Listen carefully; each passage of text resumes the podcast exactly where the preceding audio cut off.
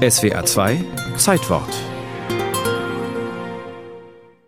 Ein Herz ist die Einheit für Schwingungen pro Sekunde auf der ganzen Welt. O Herz, The hertz, el hercio, le herz auch in China,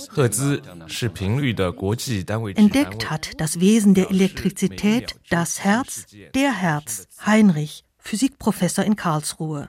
Natürlich war das Phänomen der Elektrizität bereits bekannt, aber worum es sich eigentlich gehandelt hat, darüber wurde eben diskutiert. Klaus Nippert, Leiter des Historischen Archivs des Karlsruher Instituts für Technologie, über verschiedene Theorien, die im 19. Jahrhundert diskutiert wurden. Zum Beispiel, Dass die Elektrizität wohl, und das ist für normale Menschen, die keine Physiker sind, schwer glaublich, eigentlich dasselbe sei wie die Lichtwellen. Der schottische Physiker Maxwell hatte das schon vermutet.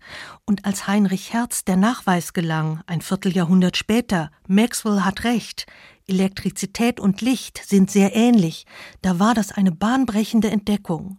Wochenlang hatte Heinrich Hertz 1886 in Karlsruhe in dem Hörsaal experimentiert, in dem auch heute noch studiert wird und der seinen Namen trägt. Klaus Nippert steht am oberen Rand des Heinrich Hertz Hörsaaltheaters und spürt der Besonderheit des Ortes nach. Naja, wenn man die alten Skizzen von Heinrich Hertz gesehen hat, in denen er den Hörsaal grob darstellt und dann da seinen Empfänger eingezeichnet hat und seinen Sender, den er vorne auf dem Experimentiertisch platziert hatte, dann kann man sich das schon sehr genau vorstellen. Den Herzschen Sender kann man sich vorstellen, ein drei Meter langes Gebilde mit zwei Metallkugeln. Angeschlossen an die Basisapparatur ist eine Art Batterie, von der aus Strom in die Kugeln geleitet wird.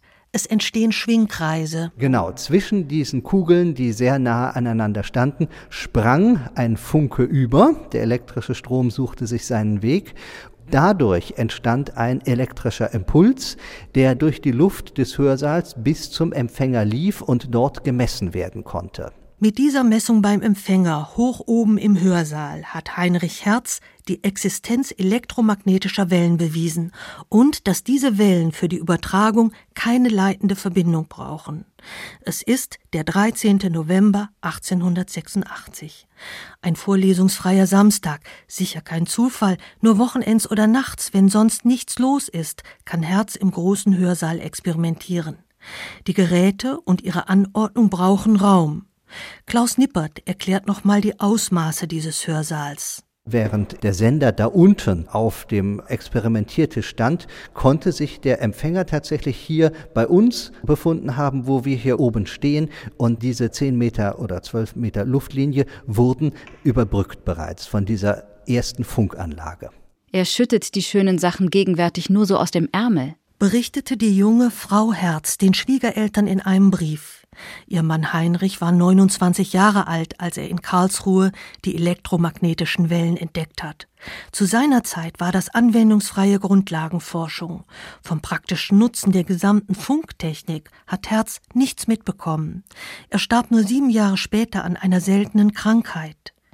Ist er dem Neid der Götter zum Opfer gefallen, wie sein Lehrer von Helmholtz klagte?